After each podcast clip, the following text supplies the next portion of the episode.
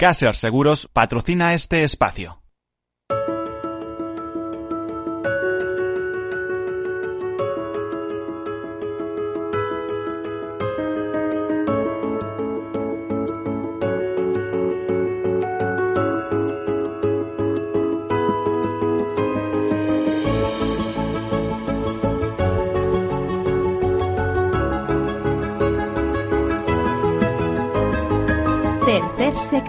Un espacio para la economía social.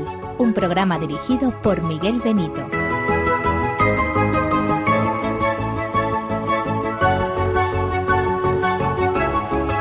Bueno, pues aquí continuamos con un programa distinto, un programa como tercer sector, un programa que tiene en común, fíjese, con el de todos seguros, eh, pues eh, el factor común de la solidaridad. Y como hablábamos hace un momento con eh, nuestro anterior entrevistado, eh, Adolfo Varela, la solidaridad mercantilmente organizada. ¿Por qué? Bueno, pues que en el mundo del seguro la solidaridad mercantilmente eh, eh, asegurada quiere decir eh, que el todo es para uno y uno para todos, pues con eso ayudamos, pero mediante contrato, mediante eh, la generación de pólizas, bueno, pues es ese principio solidario que hace que sea el seguro una de las primeras industrias del mundo. Si hablamos en tercer sector, también es la, la solidaridad mercantilmente organizada. De hecho, mutuas y son una de las patas importantes del tercer sector, tan importantes que solo las mutualidades en nuestro país manejan o gestionan más de 44 mil millones de euros en activos, eh, que no es ninguna tontería, eh, y las mutuas pues también cantidades muy importantes. Una de las principales eh, empresas financieras, por ejemplo, de nuestro país, eh, pues es eh, también una entidad de tercer sector, una fundación, ¿eh? Fundación Mafre, es la dueña de Mafre, como todos saben, como todos ustedes saben. Entonces, ¿qué es esto de tercer sector? Pues tercer sector quiere decir que no es un sector público, que es un sector privado, es un sector privado que genera beneficios, pero que esos beneficios se reinvierten en el fin fundacional para que fueron eh, constituidos. Por lo tanto, este, eh, en este tema hay asociaciones, hay fundaciones, eh, para ser ONGs, eh, y las ONGs por supuesto, pero para ser ONG antes hay que ser asociación o fundación, hay cooperativas, hay mutuas, hay mutualidades. Todo esto es el tercer sector que supone más o menos el 10% del Producto Interior Bruto del país, algo más de 2 millones de trabajadores, eh, en el caso de España unas 43.000 empresas, eh, que no está nada mal. Y como no hace mucho me recordaba el presidente de CEPES, de la Confederación Española de Economía Social, en Europa es una estrella que brilla con luz propia, con 13 millones de trabajadores eh, este, en este mundo, en este tercer sector. Bueno, pues dicho todo esto, está a modo de presentación. eh, eh, comenzamos con algunas notas de actualidad en este día tan especial, en esta semana donde se celebrarán eh, pues el, aniversario de la Constitución, eh, 41 años, ¿no? de 1978, pues ya vamos por el 41 aniversario, eh, cuatrigésimo primero y eh, hoy día especial por algunas circunstancias. Les cuento. Pues hoy 3 de diciembre es el Día Internacional de las Personas con Discapacidad. Fue declarado en 1992 por la Asamblea de Naciones Unidas eh, mediante una resolución. El objetivo es promover eh, los eh, promover los derechos y el bienestar de las personas en, en términos eh, en términos de igualdad a pesar de eh, que haya personas eh, que son de alguna manera diferentes. Se trata en definitiva de incluir la discapacidad en todos los ámbitos de la sociedad y el desarrollo, así como concienciar sobre su situación en todos los aspectos de la vida política, social, económica y cultural.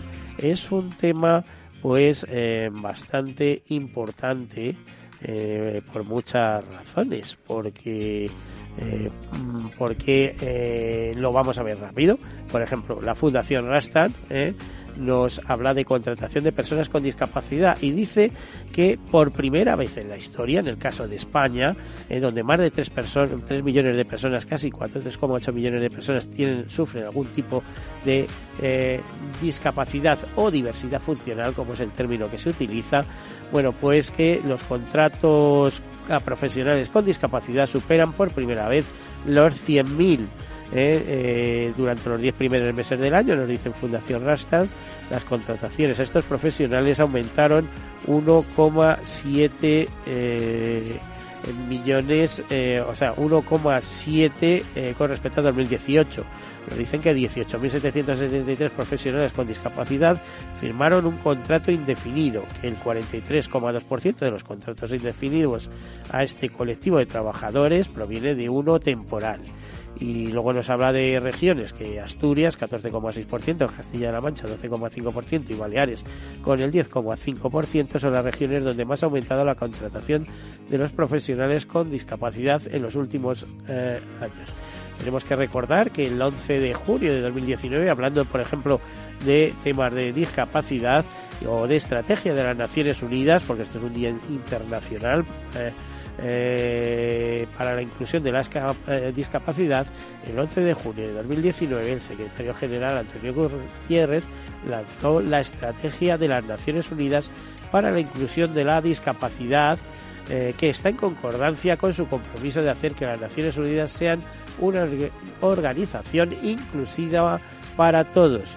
Eh, leemos literalmente que la discapacidad constituye la base de un progreso sostenible y transformador hacia la inclusión de la discapacidad en todos los pilares eh, de la labor de las Naciones Unidas. Con esta estrategia, las organizaciones del sistema de las Naciones Unidas reafirman que la realización plena y completa de los derechos humanos eh, de todas las personas con discapacidad es un componente inalienable, indisociable e indivisible eh, de todos los derechos humanos y libertades fundamentales. El Comité Español de Representantes de Personas con Discapacidad, CERMI, ha dedicado el Día Internacional de las Personas con Discapacidad a la soledad, bajo el lema So Soledad, yo también cuento. Bueno, pues eso a modo de homenaje al tema de la discapacidad. Por cierto, que hablábamos antes de Fundación Rastans, que en estos momentos eh, está eh, celebrando una jornada eh, donde analiza las claves del impacto de la transformación tecnológica en el empleo de las personas con discapacidad. Y vamos a otro registro. También en estos momentos, bueno, en estos momentos, dentro de un ratito, entre las dos y media y las tres, eh, las ONGs ecologistas, las organizaciones no gubernamentales ecologistas, presentan las principales demandas eh, ambientales para esta legislatura. Recordemos que, por ejemplo, eh, en, ese, en ese grupo están Amigos de la Tierra, Ecologistas en Acción, Greenpeace, SEO Life o el World Wildlife Fund, el Fondo Mundial para la Naturaleza.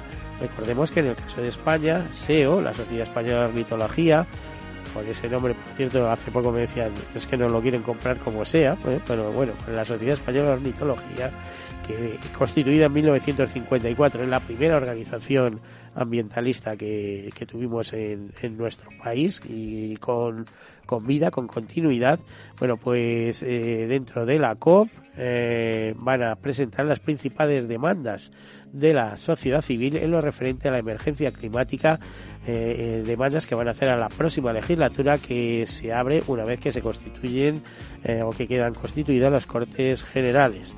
Seo decía qué ley de cambio climático haría la comunidad científica. y lanzó, ha lanzado una encuesta a la sociedad con algunos de los dilemas científicos más provocadores que la legislación ambiental tendrá que responder. Eh, pues eh, eh, el ASEO que tiene su propio stand dentro del COP, de la Conferencia de las Partes, pues, está, ha preparado actividades como la ciencia y los jóvenes, o el Día de las Ciudades y Regiones, o, nos dice sobre esa, esa ley de cambio climático que haría la comunidad científica planteando si habrá que legislar sobre el consumo de carne y lácteos o si se atreverán los políticos a eliminar los subsidios a los combustibles fósiles, etcétera, etcétera. Bueno, ya eh, a lo largo del día iremos sabiendo porque todo esto se está produciendo en estos momentos. También Fundación Renovables, Renovables reclama elevar el compromiso global para conseguir la neutralidad climática en 2050. Eh, nos dicen desde, eh, desde Fundación Renovables que ellos presentan un manifiesto en el que se hace un llamamiento a todos los agentes sociales, económicos y políticos para pasar a la acción e implementar con la mayor urgencia medidas mucho más ambiciosas que transformen radicalmente el sistema energético y logren descarbonizar por completo la economía en 2050, de modo que se contenga el calentamiento global en 1,5 grados a finales de siglo.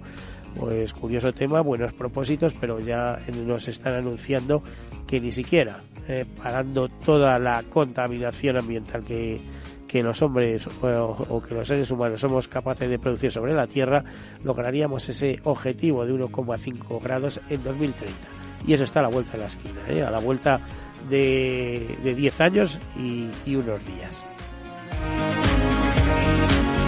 Bueno, la Fundación Músicos por la Salud realiza microconciertos interactivos con personas eh, con discapacidad, aprovechando precisamente este Día Internacional de las Personas con Discapacidad de hoy, martes 3 de diciembre. Esto lo celebran con una serie de actividades muy especiales que se suman a los microconciertos emocionalmente significativos que la Fundación realiza durante todo el año para personas con discapacidad.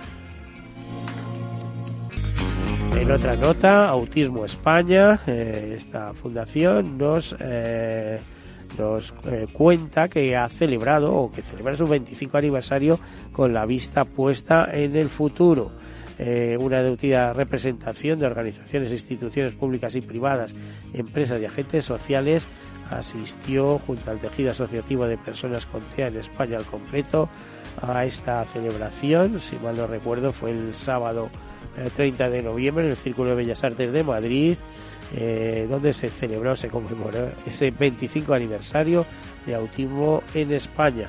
Entre además se celebraron la primera, bueno, los primeros premios, la primera edición de los premios Autismo en España que contó con el patrocinio del Centro de Rehabilitación del Lenguaje CRL y de Bodegas Carchelo. Premios que fueron dedicados a diversos apartados como investigación, comunicación e imagen social, defensa de derechos y buenas prácticas o empresas, eh, o empresas socialmente responsables.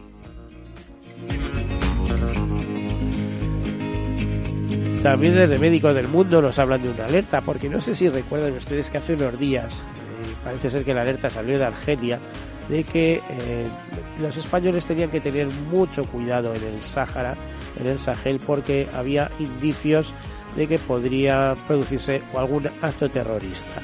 ¿no? Bueno, pues tras la alerta sobre una amenaza inminente contra intereses españoles en los campamentos saharauis, lanzada por el Ministerio de Asuntos Exteriores el pasado 27 de noviembre, Médicos del Mundo ha decidido mantener en el terreno al equipo de profesionales necesario para dar continuar, eh, continuidad a sus operaciones, de modo que las actividades de la asociación no queden eh, interrumpidas. La decisión se ha tomado tras dos días de consultas bilaterales y multilaterales con las autoridades saharauis y argelinas, con las agencias de Naciones Unidas o con otras organizaciones presentes en la zona y con la Oficina Técnica de Cooperación de la AECIT en Argelia. Médicos del Mundo, organización humanitaria activa en la zona desde hace más de 20 años, presta ya atención a enfermos crónicos y proporciona cuidados oftalmológicos y suministro de medicamentos, a la vez que refuerza la atención primaria y promociona la salud sexual y reproductiva, entre otras acciones. Y a pesar de las advertencias, pues tienen el valor de continuar allí. ¿eh? De todos modos, no creo que les pase nada porque los saharauis los van a proteger como auténticos hermanos. Bueno, pues hasta aquí hay muchas más notas, por ejemplo, más de 150 países, eh, más de perdón, más de 150 ONGs, organizaciones no gubernamentales piden a los países desarrollados que dejen de intimidar a los países en desarrollo con el fin de bloquear la financiación de desastres climáticos, por ejemplo. Y eh, hoy, de alguna manera, eh, la siguiente noticia sería también nuestro tema y es que la Fundación Zaballos entrega sus primeros premios Fundación Zaballos para la defensa de los derechos constitucionales. Y aquí nos quedamos, aquí nos quedamos, es nuestro tema de arranque, de, de portada, el tema que vamos a tratar hoy con Emilia Zaballos, presidenta de esta Fundación Zaballos. Bienvenida, buenas tardes. Buenos días en este caso Aunque estas a partir, ya, pero a partir de las 13, perdón, a partir de las 12 ya es mediodía. Pero, y, yo, yo sigo con eso de las abuelas que decían, después de comer ya son buenas tardes, antes lo tenemos complicado, pero yo creo que tienes razón tú, ¿eh? Tú, eres española, ¿eh? Si fueras francesa no dirías tú antes eh, después de comer, porque vamos, en Francia ahora algunos sitios está cambiando, ¿eh? Pero llegas allí a partir de las 2 no te dan de comer. Pero Miguel, dichosos que somos españoles, ole por nosotros, ¿no? Aquí, y con, el, y con los refranes y las costumbres de las abuelas. Italia comemos tarde, sobre todo en Roma. También está con nosotros Rocío Pérez Cuesta, las dos son juristas, por supuesto. Rocío Pérez Cuesta, que es vicepresidenta de esta fundación, Fundación Zaballos. ¿no? Bienvenida. Buenas, muy buenos días, buenas tardes, da igual. Ahí estamos. Bienvenidos todos. Que conste que esa media lucha. Eh, esa lucha la tengo yo también. A veces se me, hasta se me traba la lengua de manejar tantos conceptos, tantas cosas, tantas historias. A ver, vamos a empezar por lo principal, que es la Fundación Zaballos. La fundación, pues es, eh, eh, no sé, supongo que es la misión de vida de su presidenta, que soy yo. O sea, es una razón de, de queja. Es un, yo soy rebelde por naturaleza. y ya cuando... te veo, ya te veo. y soy de las que me cuestiono cada cosa, el por qué. Entonces es cierto que hace pues 25 años y por la labor que yo tengo, yo soy abogado, como algunas personas sabrán, eh, sobre todo llevo temas muy mediáticos, de mucha repercusión mediática, como son asesinatos, defensas. Esto unas veces está en el lado de las víctimas, otras veces he estado en el lado de, de los delincuentes, que es muy duro, como en el tema de actualmente, bueno, el tema de Sandra Palo, de Anabel Segura, pues ahí me tocó estar en el lado de los delincuentes, defendiéndolos, y esto y otra serie de experiencias me lleva a darme cuenta de que la justicia existe, pero que el sistema tiene unas carencias importantes y que, lógicamente, una de las formas de poder ayudar a que estas cosas cambien eh, sin formar parte directamente de esa mole que es el gobierno, que son esas decisiones tal, son las fundaciones, las ONG, y puse en marcha esta fundación para un poco dar voz a los sectores y las personas que sufren problemas y que no tienen otra forma de conseguir el cambio. Bueno, aunque a mí la justicia también me interesa y los, profesionales del derecho y también en su momento participé de en alguna manera y tangencialmente en la puesta en marcha de la revista de Derecho de los Seguros Privados, te tengo que preguntar porque es que me la has puesto me la has puesto encima de la mesa como aquel que dice. ¿quién es más rebelde de los dos tú o yo eh? no lo sé no lo sé. yo soy muy tengo criterio ¿eh? tengo criterio propio. Me encanta. Vamos a ver la justicia es igual para todos tú crees no pues menos mal que pensamos igual, ¿eh? Claro, y además, eh, y además tenemos una suerte que coincidimos los dos, es que lo decimos. Y creo que esa es la labor que tenemos que buscar todos. O sea, es fundamental. Primero, yo considero que la justicia sí es igual para todo, pero la aplicación de la justicia no es igual para todos. ¿Por qué? Porque depende muchísimo, y no voy a hablar de lo que lo primero le viene a la gente a la cabeza, que es el, el poder económico, el político. No, no solamente eso. O sea, es también los momentos, es también las circunstancias, eh, tanto del juez como es fíjate, de quién les defienda. Eso, ahí, ahí, ahí, que tenga el abogado. Es decir, en, el, la, capacidad, porque eh, me voy a coger el mejor abogado, pero es que económicamente a lo mejor no puedes, tienes que ir a turno de oficio y, oye, eh, las equivocaciones las pagan contigo y eso se traduce a lo mejor luego en responsabilidades o en años de cárcel, a lo mejor, ¿no? Bueno, yo soy de las que pienso que el abogado que es vocacional y le gusta su profesión, da igual que sea de oficio, da igual que sea particular, o fíjate lo que te digo, nosotros desde la Fundación no somos de oficio, pero hacemos esa labor de forma eh, gratuita, porque en determinados casos, y los seleccionamos mucho, siempre que afecta con alguno de los objetivos que tenemos, por, el tema, eh, por ejemplo, el caso de Romina, la niña de Lanzarote, que lamentablemente la asesinó el marido el día 1 de, ahora va a ser un año, el 1 de enero, además la, la en una barbacoa, la descuartizó, la tiró por los eh, alrededores en las playas y acantilados de Lanzarote, pues estamos llevando la defensa de la familia, porque esto ya supera la, ficción, en la forma en la que se producen estos hechos. Ahí entramos nosotros y les damos ese soporte y esa defensa a la familia de la víctima para que tenga una, un abogado del nivel que, que se necesitan, aunque no tengan medios. A ver, te iba a decir, eso, ahí, ahí va. Se lo da el despacho Zaballos, reconocido, prestigioso además, se lo da la fundación a cambio de nada más. Bueno, se lo da. Nada más que luego es prestigio, ¿eh? También. Bueno, se lo da Emilia Zaballos. O sea, el despacho está ahí, hay otros abogados, pero hay asuntos en los que yo, guerrera, eh, y porque además tengo algo maravilloso que os debo a todos vosotros, que me dais visibilidad, me habéis apoyado muchísimo, yo debo muchísimo a los medios de comunicación, a los periodistas, muchísimo durante 20 muchos años, 27, 28, que es verdad que yo os he dado respeto y me habéis dado muchísimo respeto. Y eso es lo que utilizo para que determinados asuntos, al llevarlos yo personalmente, tengan más repercusión, tengan todavía más visibilidad y todos nos demos cuenta que hay cosas, hay lacras sociales que hay que acabar con ellas. Y gracias a ese apoyo que me dais vosotros y ese esfuerzo también que yo pongo, pues mm, yo creo que lo conseguimos, ¿no? Bueno, pues muchas gracias. Eh, nos quedamos sin tiempo, pero quiero presentar a Rocío Pérez Cuesta y que se vaya pensando cuál es la labor de una vicepresidenta en una fundación donde la presidenta lo hace todo. Lo dice todo, lo hace y lo dice todo. Yo ya os he dicho que iba a hablar muy poquito. bueno, hacemos una breve pausa, enseguida continuamos. Tercer sector, un espacio para la economía social. Un programa dirigido por Miguel Benito. ¿Está tu bufete bien posicionado en Google? El 77% de usuarios buscan los servicios que necesitan Internet. Si no te encuentran a ti, encontrarán a tu competencia. En comunicación jurídica llevamos 20 años ayudando a dar visibilidad a empresas del sector legal. Web corporativa, estrategias publicitarias, marketing en redes sociales. Infórmate en comunicacionjurídica.com o en el mail info arroba comunicacionjurídica.com. Comunicación Jurídica. Hacemos visible tu despacho. Sí, sí quiero. Quiero tener siempre disponible a un buen equipo de abogados. Quiero tener un servicio telefónico de asistencia jurídica ilimitado. Quiero expertos que defiendan mis derechos como consumidor y como ciudadano. Quiero ARAC. ARAC. Lo nuestro es defender lo tuyo. Contáctanos en arac.es en el 992 2095 o consulta tu mediador. En las próximas dos semanas, el planeta entero tendrá los ojos puestos en Madrid. La COP25 tiene un reto muy claro, conseguir un compromiso mundial para reducir las emisiones de gases de efecto invernadero un 7,6% cada año entre 2020 y 2030 para frenar el calentamiento global en un grado y medio este siglo y solo lo vamos a conseguir si nos implicamos todos, ciudadanos, países y empresas. Nos jugamos nuestro futuro. Endesa, comprometida con los objetivos de la COP25 para conseguir una sociedad libre de emisiones. Es tiempo de actuar. Endesa, patrocinador oficial de la COP25.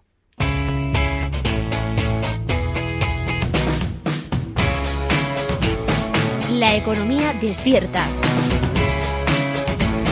Capital Radio.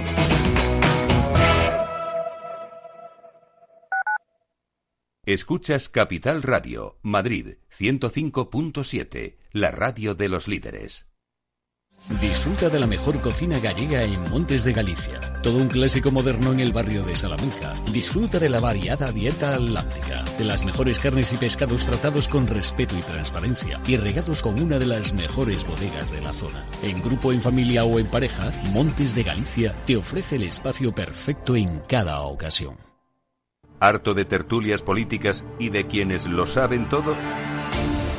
Sube un peldaño intelectual en tu vida y sintoniza la gran tertulia de la economía, un debate pragmático y sin afinidades que revela las grandes transformaciones de nuestros días, con figuras de gran talla económica como Pedro Esbarz, Ramón Tamames, Francisco Navarro, César Arranz, Hermenegildo Altozano, Isabel Aguilera, Manuel Moreu, Juan José Rubio y Fernando Zunzunegui, entre otros. La gran tertulia de la economía cada mañana a las 8 y 20 en Capital, La Bolsa y la Vida, con Luis Vicente Muñoz.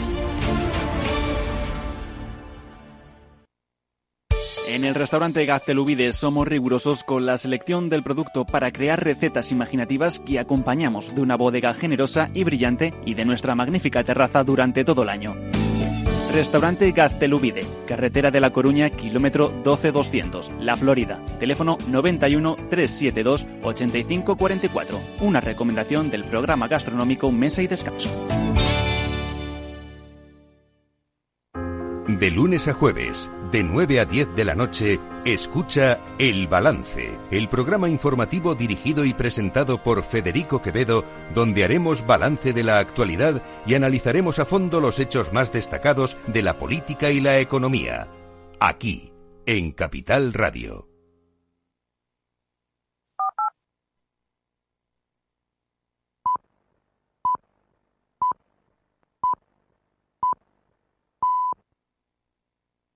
Hola, soy Leopoldo Abadía, autor de La Crisis Ninja.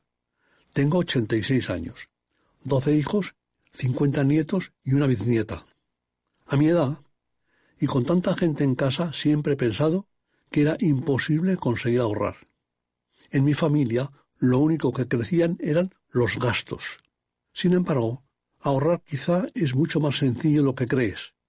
Eso es lo que he descubierto con Finanbest, por primera vez cualquier persona puede invertir como lo hacen aquellos con grandes patrimonios, teniendo acceso a los mejores productos de inversión y siendo tratado como una persona normal.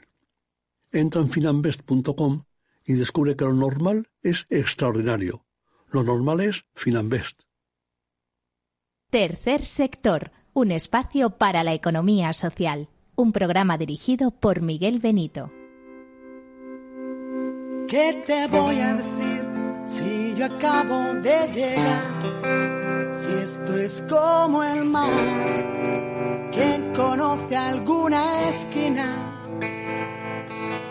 Dejadme nacer, que me tengo que inventar para hacerme ver. Empecé por las espinas nunca lo escribí en un papel y nunca lo ha cantado mi voz. Y tú ahora me preguntas qué hacer. Y yo, y yo, que siempre voy detrás del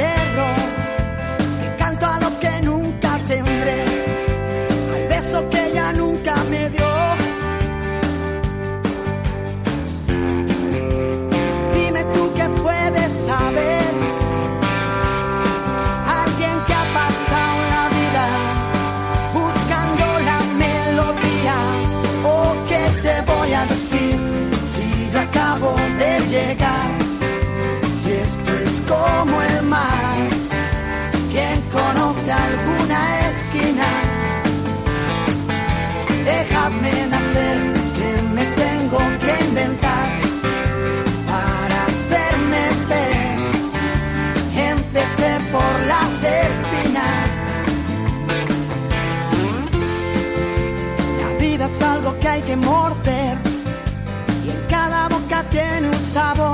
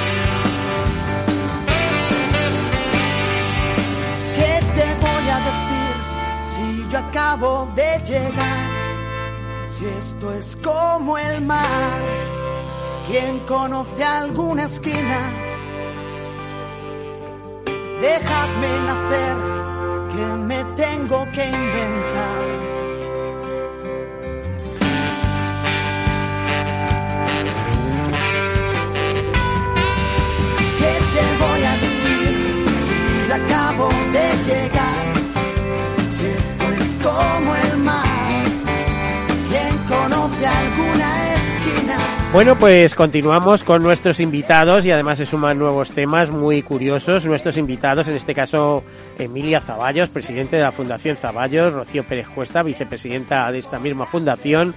Eh, por cierto, con un gran acto este año muy especial, porque la Fundación Zaballos, ya nos dice, eh, están dando cobertura jurídica eh, como una función de responsabilidad social corporativa a aquellas personas que no pueden acceder a determinada clase de, consejo jurídico, etcétera. Eh, ahora no lo ampliarán en, a lo largo de esta media horita que nos queda, pero eh, habéis tenido la iniciativa que a mí me sorprende, ¿eh? es decir, está viviendo la Constitución momentos tan difíciles que vosotros decidís crear un, un, unos premios, unos primeros premios en esta ocasión para la defensa de los derechos constitucionales. Emilia, ¿qué pasa aquí? Bueno, yo hay algo que es importante. Yo siempre digo que el legislador la mayoría, y uno de los problemas que nos encontramos, es que legisla sin conocer.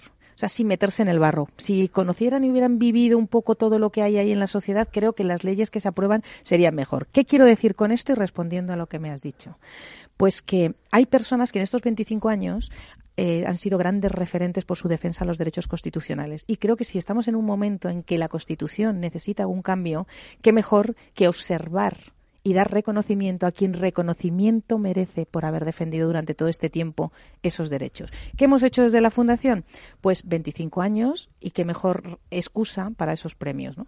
Eh, no sé si sabes los premiados, pero los premiados fueron fue un acto brillante, una cena de gala el premio, hay dos premios que los da el patronato, uno nacional, que se lo hemos dado a los 175 años que tiene la Guardia Civil desde su, desde su creación. Sí, Trabajo maravilloso que nos hacen de investigación de todo. O sea, creo que es un cuerpo ejemplar y además el más querido por todos los ciudadanos. No se olvide que es eh, eh, de 10 está en el 8 y pico en cuanto a respetación, eh, respeto. Tú has preguntado en dónde, en Castilla-La Mancha o en Andalucía, ¿no? Porque no seguro que Cataluña esa encuesta no ha pasado, ¿no?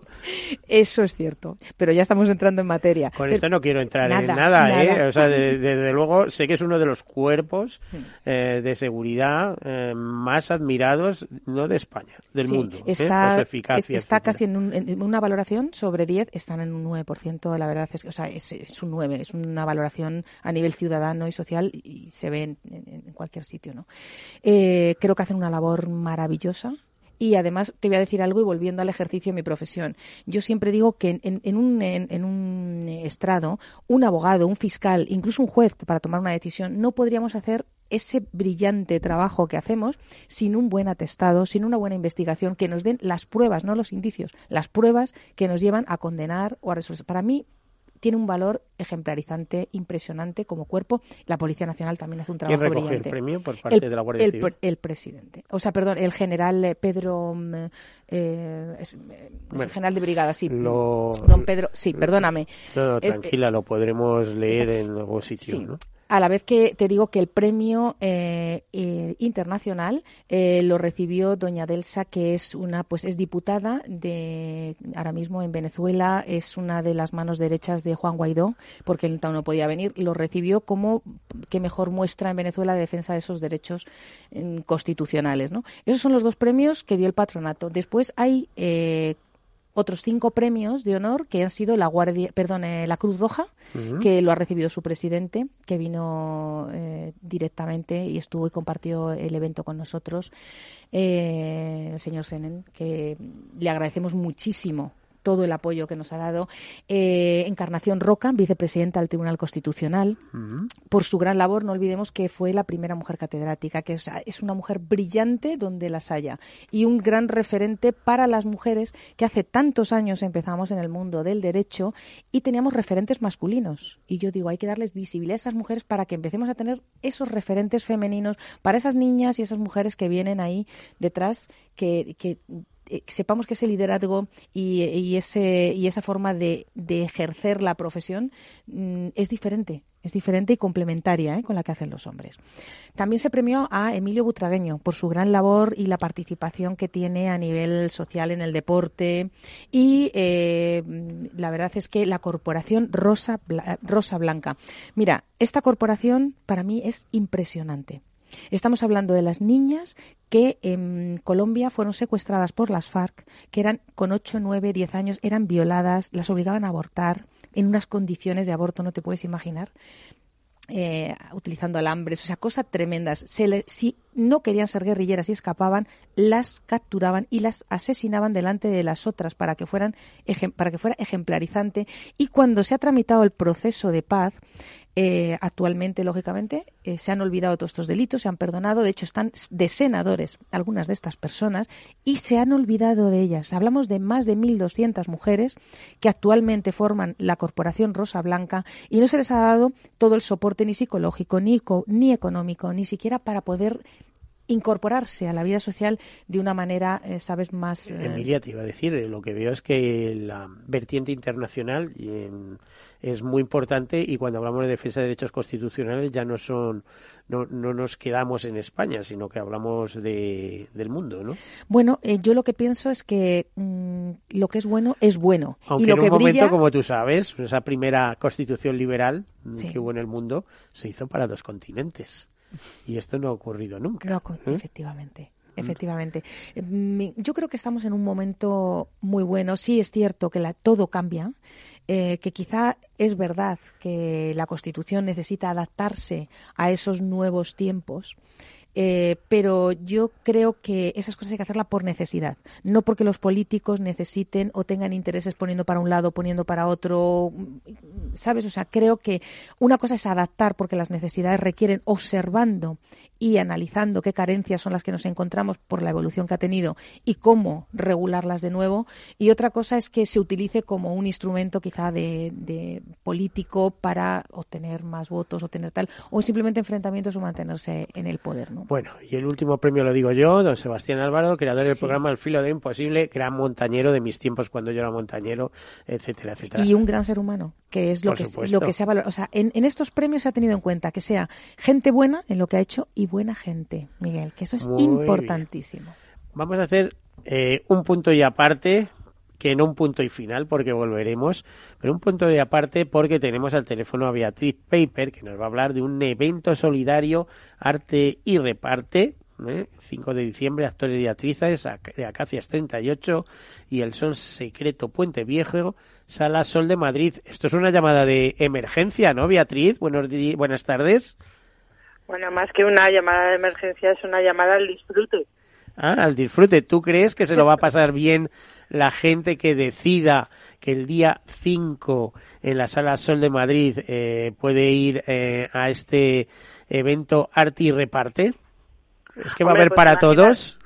Imagínate, Miguel, eh, todos los telespectadores que todos los días ven las series de Acacias 38 o El secreto de Puente Viejo, Imagínate que puedan ir a un evento donde pueden ver cómo esos actores y actrices eh, actúan y cantan, o sea, van a ver sus dotes musicales y además se van a pasar toda la noche codeándose con ellos. ¿Qué te parece? Pues que seguro que se va a pasar bien. Vamos, el que pueda y tenga tiempo y quiera, ¿eh? Seguro, seguro que se lo pasan bien. Yo fíjate eh, cómo será que tú eh, estás llevando la comunicación, son tus relaciones y demás y querida amiga Beatriz Paper o Beatriz Pipa, como tú dices. ¿eh? y de Pipa porque es alemana. Y siempre me, recuerda, dice, es que si te lo digo en alemán, ¿eh? cualquiera diría que tú eres alemana, ¿eh? porque eres una alemana, yo no he visto española más o alemana más española que tú. ¿eh? Eh, pero aquí comunicando, ¿tú crees que se lo va a pasar bien? ¿Cómo es ese reparto de actores? ¿Cómo, cómo van a mostrar esa faceta musical? ¿En qué va a consistir? A ver, te cuento así rápidamente. Muchos de los actores y actrices eh, tienen eh, esas dotes musicales o incluso dotes de danza, porque también van a salir algunos al escenario a bailar. Van a mm. hacer improvisaciones. O sea, se la juegan, ¿no? Se la bueno, ya son profesionales de, los, de las tablas, pero se la juegan, ¿no?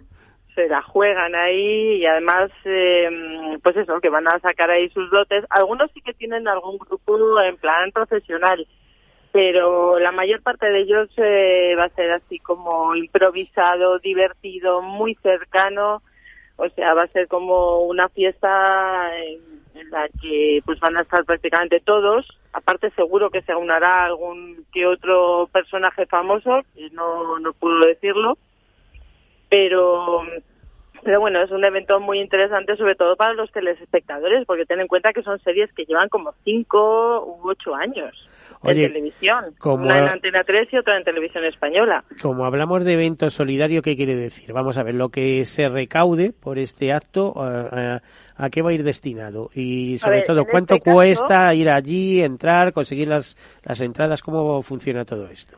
A ver, bueno, es muy sencillo. Eh, ese es el primer evento que hacemos eh, Arte y Reparte, que es eh, Arte y Reparte es eh, bueno, pues una asociación que hemos hecho entre el actor César Bea y yo, y vamos a realizar una serie de eventos con referentes sociales en los que los vamos a juntar en eventos, conciertos, exposiciones, lo que se nos vaya ocurriendo y de ahí vamos a hacer siempre algo eh, solidario para apoyar proyectos concretos, ¿vale?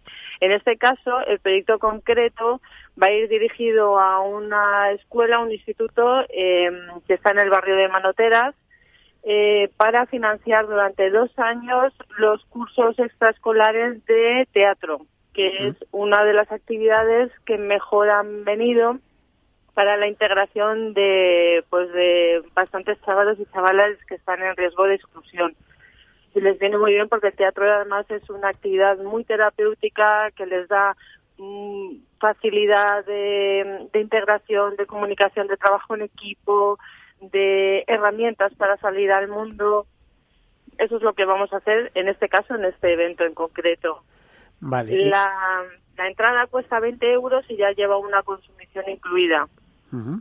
Y se puede comprar la entrada perfectamente en la taquilla. O sea, abrimos las puertas ya a las 9 de la noche, eh, antes de estar la taquilla abierta y ahí se puede comprar perfectamente en la Sala Sol, que está en la calle Jardines número 3 en Madrid. Bueno, pues eh, ya queda hecho el pronunciamiento, Beatriz.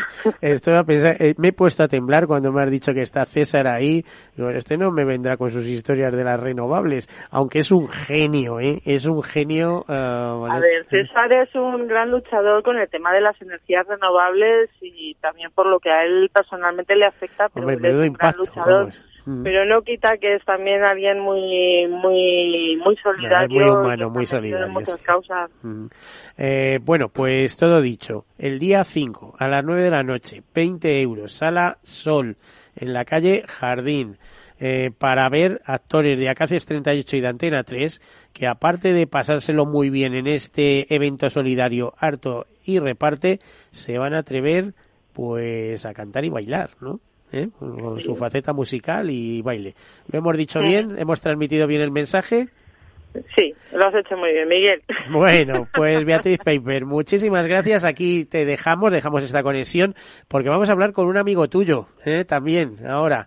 ¿eh? sí, sí, Miguel, ¿no? ¿Otro sí, Miguel? otro Miguel que tenemos aquí. Buen nombre ese de Miguel, ya sabes que en la Edad Media el nombre de Miguel estaba por todas partes, porque, oye, al fin y al cabo, pues es el arcángel San Miguel, el jefe de la milicia celestial, era muy protector. Y eso es lo que queremos de alguna vez, aunque nos vamos a ir casi más al campo de los druidas, ¿eh? porque esto de adorar a los, a los árboles, etcétera. Miguel Comín, bienvenido, buenas tardes. Buenas tardes, Miguel. Bueno, Miguel Comín es eh, representante, promotor, iniciador de algo así como una web que se llama miarboldenavidad.com, ¿no? Correcto.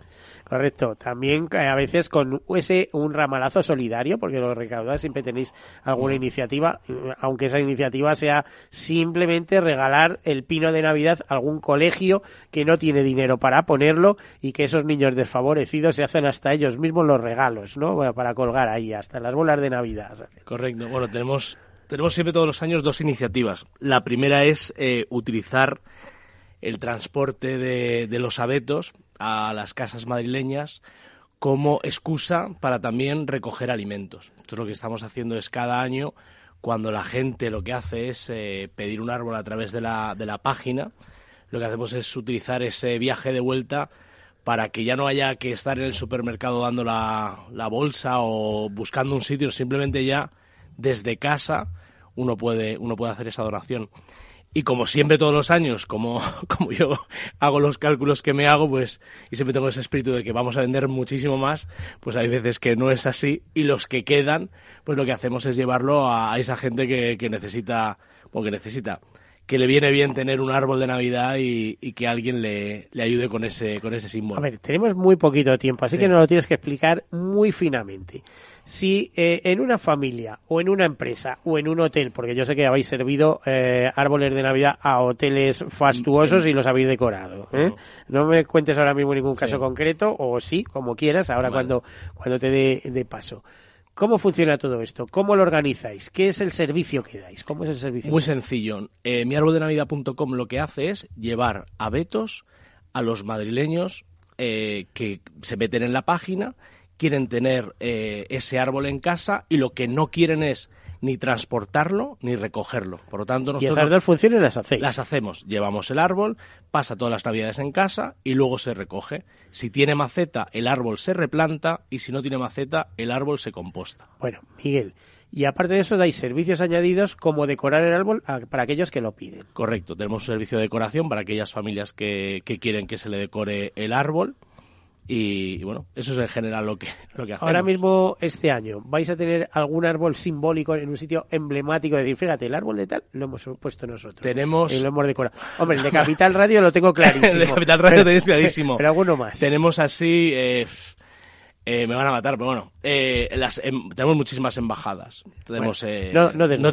decimos, pero tenemos embajadas muchísimas, hoteles. En, hoteles de cuatro y cinco estrellas. cinco estrellas y luego uno que me ha hecho mucha ilusión que es en el Circo del Sol este año, porque no es el espectáculo. ¿Y es vuestro? sí, es nuestro, sí, sí, sí. sí. Anda. Y nada, genial. Pues tenemos muy buenos, ese tenemos, sí que es un árbol emblemático, vamos, Tenemos muy, bueno, muy buenos clientes, pero sobre todo lo que nos encanta es eso, llegar a nos encanta. Es decir, el, llegar una, a una casa y ver a los niños esperándote, porque al final eres, eres el comienzo de la Navidad. Pero si es que además tú vas vestido como paje de Papá Noel, casi. Es decir, que te ven así y dices, ¿y este quién es? Pues, pues mira, ¿eh? vamos uniformados. Vengo de Rovaniemi, ¿eh? allí en Finlandia, ¿eh? ¿eh? que me ha dicho Papá Noel que queríais un árbol y como adelanto de Navidad, pues ahí, ahí estamos. ¿no? Es, es maravilloso, es decir, al llegar a las casas con ese, con ese árbol y y que te, te miren, porque eso es, el, es el comienzo de la Navidad y, y lo, y eso, al final es, es bueno pues es llevar alegría a, a las casas. A mí como, como trabajo es, es muy gratificante. Oye, Miguel, ¿y cuánto vale esa alegría? O sea, los árboles de,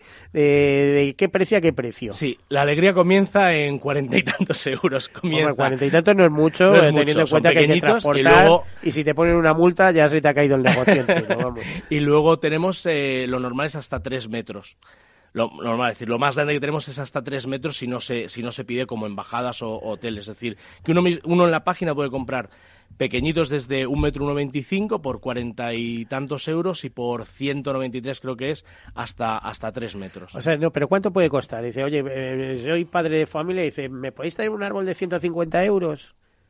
Sí, claro, sí, sí. No, no, no, no, no. Es, decir, lo más grande para que lo veamos. Un árbol de tres metros no llega a 200 euros, que no, que no, que en pocas casas, o mi casa no cabe ni. Llevarlo y recogerlo. y, recogerlo, recogerlo, el servicio de recogida cuesta un extra de 19 euros, pero la llevarlo a casa es, es, es gratuito. Vale.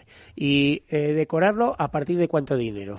Eh, depende muchísimo porque, como nos dicen los decoradores, claro, es que el problema no es el, servicio, sino lo que le pongas al árbol. Es más caro a veces lo que se le pone al árbol que, que, lo que es el servicio. Si yo lo tengo metido en una caja y oiga, decore esto con lo que yo tengo aquí, pero no me moleste que a mí me lleva tres horas y no tengo ganas. No, no, también, también, también, también se decora. Pero eso lo que hacemos es eh, directamente nosotros le pasamos eh, el contacto a nuestro equipo de decoradores, hablan con la persona para saber qué quieren exactamente, si es si es eso, si es un hotel o una embajada o una persona que, que tiene una cena o eventos también que lo que quieren es preparar pues eh, un clima navideño y hacemos también la, decoración. Bueno, pues aquí queda dicho. Muchísimas gracias, Miguel Comín. Eh, sigues con nosotros. Nos quedan apenas tres minutos de programa.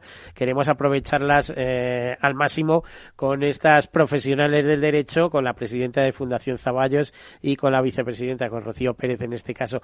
gracias. Ahí queda el mensaje. en mi árbol de Navidad. ¿no? Gracias. Que todavía, todavía tenéis árboles, Nos quedan pocos ya, pero, bueno, nos pues, quedan. Ahí estamos, ¿eh? Ya, ya, sabéis, para el próximo año, ¿no? sí, yo eh, creo, yo, yo me disculpáis, pero creo en la magia de la Navidad. O sea, y es que creo que es, es un chollo el, trabajo que tiene, porque es que es disfrutar. O sea, yo lo comparo con el mío, que digo, Dios mío, todo que vivo, pues todo problemas, y la verdad es que es maravilloso. Hay gente que se pone negra. El otro día alguien muy familiar, alguien muy allegado a mi familia, decía, creo que la Navidad, que Cristo no nació en Navidades y demás, digo, no, no, es que era una fiesta romana, pero lo que sí debemos celebrar es el nacimiento de la luz. A partir de determinado momento, ese día de Navidad, los, el año, eh, los días empiezan a hacerse un poquito más largos y bueno, es, eh, es entrañable. ¿eh? Pero mira, la magia de la Navidad en los dos proyectos que nos han contado, tanto en el de Arte y Reparte y el de Miguel, el de mi árbol de navidad.com, hay dos cosas maravillosas que yo me llevo. Una, que dice que Arte y Reparte parte de lo que recaudan va a un proyecto concreto que es, es para ayudar. Y ellos, todos los árboles que sobran, hacen lo mismo, ayudar. Mm, eso es lo que hacemos las ONGs, eso es lo que hacemos las fundaciones, es lo que luchamos. O sea, al final es devolverle un poquito a la sociedad de lo que tanto nos da. O sea, es la teoría del diezmo que yo hablo tantas veces, ¿no? Que creemos y que hay que dar un poquito de lo mucho que recibimos. Y a mí me llama la atención porque sigo diciendo, yo soy muy rebelde, creo que todas las situaciones complicadas en esta sociedad, no podemos esperar que los políticos nos las resuelvan, no podemos esperar que las grandes entidades económicas nos las resuelvan, pero sí te digo algo, todos estos pequeños granitos de arena son los que realmente ayudan. Y una de las cosas, hablando del arte y reparte, ley de mecenazgo desde la Fundación, uno de los objetivos es esa ley de mecenazgo. Creo que si se regulara, si los ciudadanos supieran que pueden deducir y tener beneficios fiscales colaborando y contribuyendo de alguna manera a todas estas cosas, quizá contribuíamos mucho más a la labor social. Pero no habría que mejorar esa ley de mecenazgo. A eso vamos. Eh, tiene deducciones, pero si las deducciones fueran más evidentes, es que además el tercer sector luego crea mucho trabajo. O sea, cuando ha habido crisis, esta crisis brutal, el tercer sector ha sido de los que más empleo ha creado en plena crisis. Bien, crea mucho trabajo y, y no se te olvide, sin ayudas, porque, por ejemplo, Estados Unidos, tal, todo lo que donan, todo lo que invierten en arte se lo pueden deducir, con lo cual se les anima. Y nosotros el talento, los artistas se nos van a vender sus obras fuera, ¿por qué? Porque la gente las compra con más facilidad. Aquí no se entristece porque no se puede apostar por estos proyectos que resuelven tantos problemas de la sociedad, ¿no? Y la verdad a mí es, me entristece en ese aspecto y hay que modificar y conseguir una ley de mecenazgo muy buena. No solamente somos nosotros, sino también la propia Asociación Española de Fundaciones está detrás de este objetivo. Y te voy a decir algo y permíteme. Dentro de esta gala que hicimos el otro día, los que mejor nos han respondido son los artistas. Donaron más de 40 obras para que se puedan eh, subastar y con lo que se recaude luchar por esa modificación de la ley de mecenazgo que ayuda a todas las, no solamente artistas, teatros, eh, todo lo que hay, ONGs. Por cierto, se me está olvidando, pero quiero mencionarlo. Hoy se está celebrando el Foro Demos, ¿eh? eh tercera edición del Foro Demos eh, organizado la gran cita de la asociación promovida por la Asociación Española de Fundaciones. La semana pasada estuvimos hablando de él. Es una pena que no podamos asistir a ello. Bueno, pues hasta aquí hemos llegado, no tenemos más tiempo. Emilia Zaballos, presidenta de la Fundación Zaballos, muchísimas gracias por estar aquí con nosotros. Qué corto cuando el momento es bueno. No será la última vez. Y Rocío Pérez Cuesta, muchísimas gracias por estar aquí con nosotros. Gracias a ti. Miguel, pues hasta la próxima, pero creo que tu mensaje ha quedado claro. Gracias. A todos ustedes, hasta la próxima. Tercer sector, un espacio para la economía social. Un programa dirigido por Miguel Benito.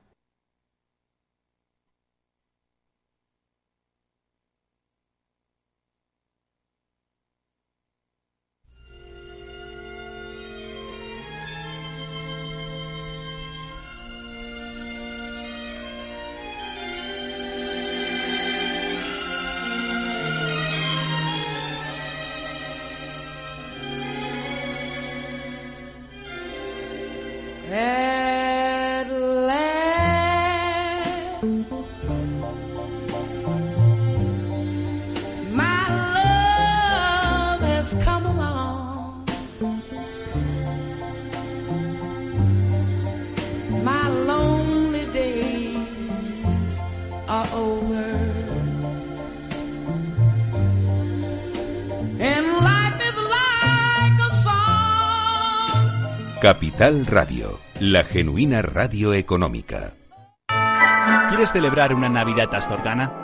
Pues ya sabes, la auténtica cocina de Astorga está solo en el Astorgano. Si quieres degustar nuestros productos más típicos, nuestras carnes, guisos y nuestros postres caseros, en el Astorgano te los preparamos. Llámanos y te elaboraremos un auténtico menú astorgano de Navidad. Reservas para particulares y empresas en el 91 579 6261 o en calle Pensamiento 25. El Astorgano, la auténtica experiencia maragata, también en Navidad.